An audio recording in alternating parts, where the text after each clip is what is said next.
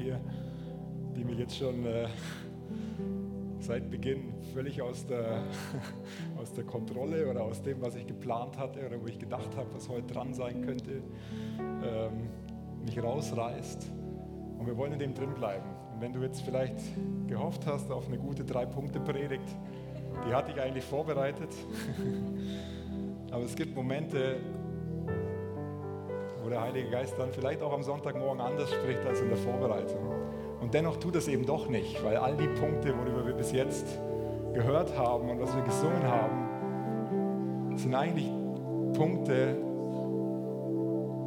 die in Römer 8, was heute das Thema gewesen wäre, das neue Leben im Geist, vorkommen. Der erste Vers, ich will nur kurz darauf eingehen und dann euch eine Geschichte aus meinem Leben erzählen, weil ich empfinde, dass die gerade so passend ist. Da heißt es, es gibt keine Verdammnis mehr für die, welche in Christus Jesus sind, die nicht gemäß dem Fleisch wandeln, sondern gemäß dem Geist. Und das ist so stark, weil das heißt, das ist wie so ein, so ein richterlicher Beschluss. Das Urteil ist gesprochen, dass du nicht mehr verurteilt werden kannst, wenn du Jesus in deinem Leben hast. Und es heißt nicht nur für alles, was bisher war, sondern auch für all das, was noch kommt. Ich möchte euch erzählen, wir waren vor ein paar Jahren, ich habe es schon ein paar Mal erzählt, also nicht das, aber dass wir auf der Bibelschule gewesen sind. Und ein Punkt, warum, ich auf die, oder warum wir als Familie auf die Bibelschule gegangen waren, war das gewesen, dass wir uns danach ausgestreckt haben, mehr in seine Gegenwart zu kommen. Ein konkreter Punkt, warum ich dahin wollte, war, ich wollte es endlich schaffen, meine Zeit mit Gott am Tag zu haben. Und dachte mir so, wenn ich auf der Bibelschule bin und es da nicht schaffe, hey, wo dann? Wenn ich sogar meine ganze Arbeit aufgebe und nur auf die Bibelschule gehe, um, um mich theologisch ausbilden zu lassen, um mehr in diese Beziehung mit ihm hineinzukommen, wenn ich es da nicht schaffe, wo dann? Und ich bin hin und war hoch motiviert und bin in den Gebetsraum gegangen, den wir dort hatten mit meiner Bibel. Und bin in der Früh um 5 Uhr aufgestanden, weil mit den kleinen Kids, das ist immer die einzige Zeit gewesen, wo ich einfach, wo Ruhe war, wo, wo ich für mich sein konnte. Und das war schon das erste Opfer. Und ich bin um 5 Uhr im Gebetsraum gewesen und, und, und sage, Herr, hier bin ich. ich. Ich will dich, ich will dich erleben, ich will dich spüren, ich will dich, ich will mehr von deiner Gegenwart sehen in meinem Leben. Ich möchte erleben, wenn, wenn du, wenn ich für Leute bete, dass sie geheilt werden. Dass du einfach durchbrichst durch mich. Und es ging so jeden Tag, habe ich mich da aufgemacht, in der Früh aufgestanden, teilweise eingeschlafen dabei, teilweise nicht. Und so nach einer kurzen Zeit habe ich eine, eine Dimension erlebt, wo ich dachte, krass, es ist also doch das, ich muss mich ausstrecken, ich muss aufstehen in der Früh, ich muss dieses Opfer bringen. Und dann kommt die Gegenwart Gottes mehr auf mein Leben. Und ich habe wirklich krasse Sachen erlebt, habe hab ihn Angesicht zu Angesicht vor mir gesehen, habe gehört, wie er akustisch zu mir spricht. Und war über drei Monate in einem krassen Zustand gewesen, bin Paulus spricht immer vom im Geist wandeln. Ich habe mir so vorgestellt, wie ist das? Wandelt man da so im Geist, so völlig hingegeben und vielleicht war es ungefähr so. Nach drei Monaten war es wie von heute auf morgen auf einmal komplett weg. Und ich habe gesagt, Herr, habe ich irgendwas falsch gemacht? Ist irgendwas passiert? Warum ist es jetzt auf einmal weg? Warum spüre ich dich nicht mehr? Warum ich bete doch genau noch das Gleiche und ich habe doch genau noch die gleiche Zeit mit dir, sechsmal die Woche in der Früh von fünf bis sechs Uhr bin ich bei dir und, und ich spüre dich nicht mehr, ich, ich, ich, ich spüre es nicht mehr, ich fühle es nicht mehr. Und es hat mich traurig gemacht. Es hat mich, es hat mich an den Punkt gebracht, dass ich mich selbst angeklagt habe. Und an den Punkt gekommen bin und gesagt habe, was ist los mit mir? Warum? Also an ihm wird es ja nicht liegen. Es kann ja nur an mir liegen.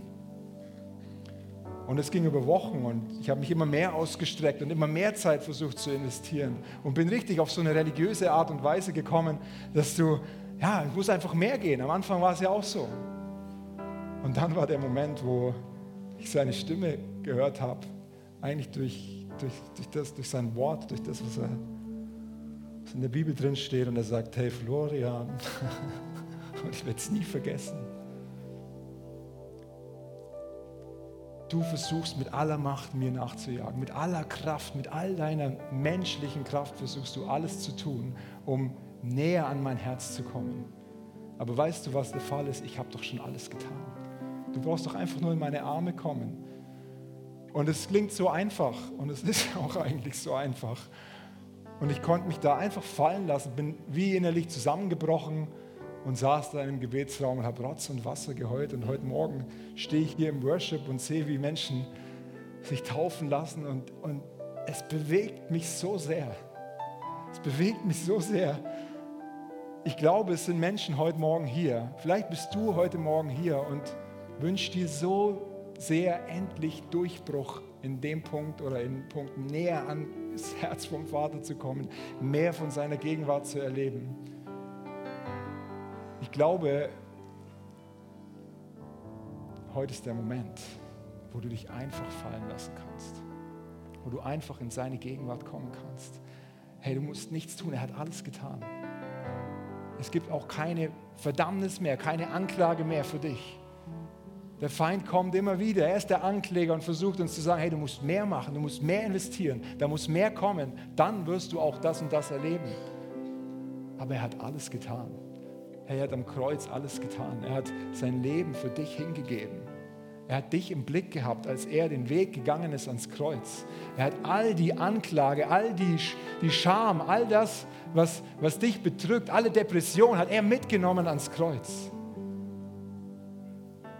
In 2. Korinther 5, 17, da heißt es, wenn jemand in Christus ist, dann ist er eine neue Kreatur. Das Alte ist Vergangenheit, siehe, es ist alles neu. Es ist alles neu. Die Frage ist, wo ist alles neu geworden? Vielleicht hast du gedacht, hey, ich gebe mein Leben Jesus und dann habe ich, hab ich vielleicht kein Übergewicht mehr oder sowas.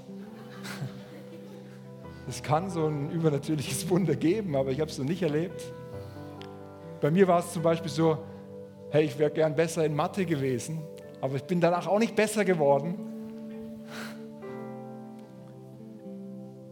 in dem Moment, wo du dein Leben Jesus gegeben hast, wo er in dein Herz gekommen ist, kam der Heilige Geist in dich hinein, connected mit deinem Geist. Und der ist absolut perfekt. Das ganze Potenzial vom Himmel lebt in deinem Geist, in dir. Und jetzt geht es darum, dass wir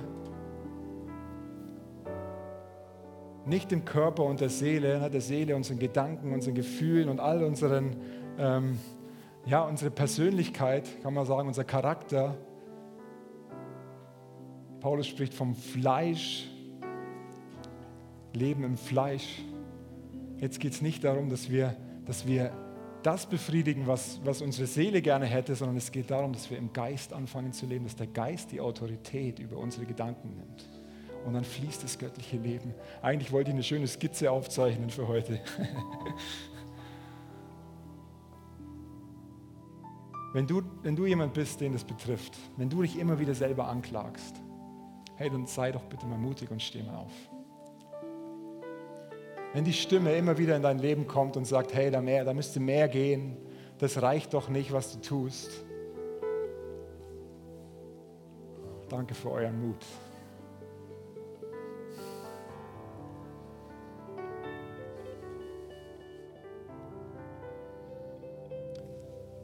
Ich habe noch gespürt, dass jemand da ist, der im rechten Bein seit Jahren Schmerzen hat. Wenn du das bist, dann heb doch bitte gerade mal die Hand. Ui, das ist nicht nur einer. Eins, zwei, drei, vier, fünf. Rechtes Bein, seit Jahren Schmerzen.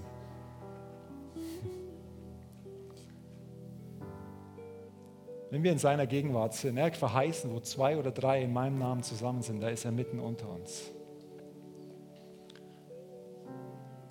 dann ist Heilung im Haus, weil der Heiler im Haus ist. Nicht ich, Jesus ist der Heiler.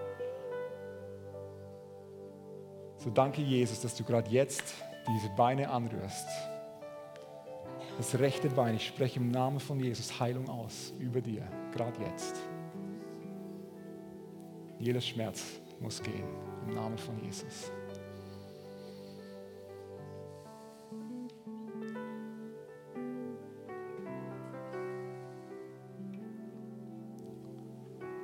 all die, die aufgestanden sind, weil sie diese Anklage, die Stimme der Anklage hören in ihrem Leben.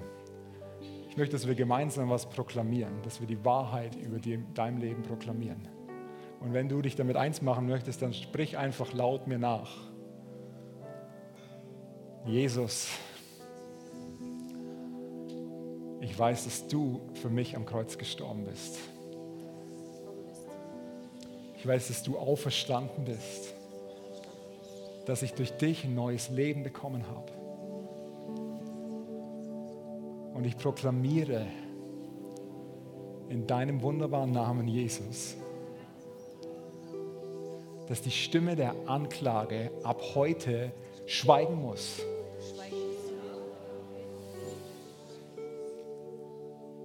Und ich die Stimme von dem, der mich annimmt, vom liebenden Vater im Himmel,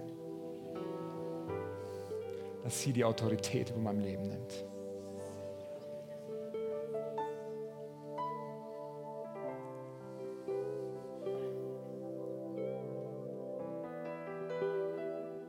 Danke, Heiliger Geist, dass du jetzt durch die Reihen gehst und dass du jedem Einzelnen genau das sagst, was er hören muss. Dass du genau jedem da begegnest, wo, wo er es braucht oder wo sie es braucht.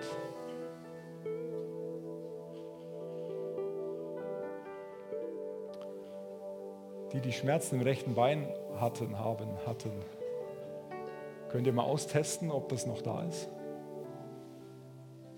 Wenn jemand Besserung erlebt hat, dann hebt doch bitte nochmal die Hand.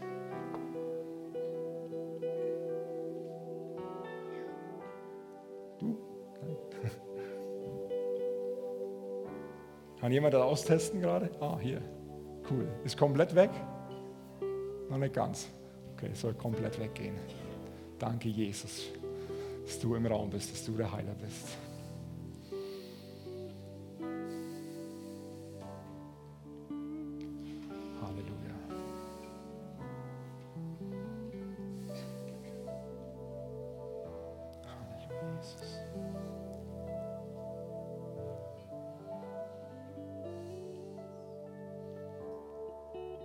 Wenn du diesen Jesus noch nicht kennst, wenn du nicht in einer Beziehung mit ihm bist, wenn du nicht sagen kannst, hey, er ist mein Herr und mein Erlöser, er hat für mich am Kreuz alles bezahlt, für meine Schuld bezahlt. Wenn du heute hier bist, ich glaube, er klopft an bei deiner Tür und fragt, ob er reinkommen darf in dein Leben. Wenn du das empfindest, wir werden nachher am Ende das Ministry-Team hier vorne haben. Du kannst so gern da nach vorne kommen und die werden dir helfen, die nächsten Schritte zu gehen, für dich beten, dir sagen, was ein nächster Schritt sein kann, ein erster Schritt vielleicht sogar sein kann.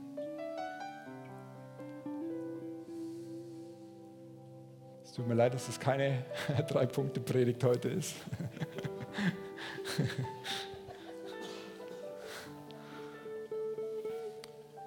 Lass uns einfach nochmal in die Worship einsteigen, in, den, in diese Anbetung, ihn zu danken, was er tut.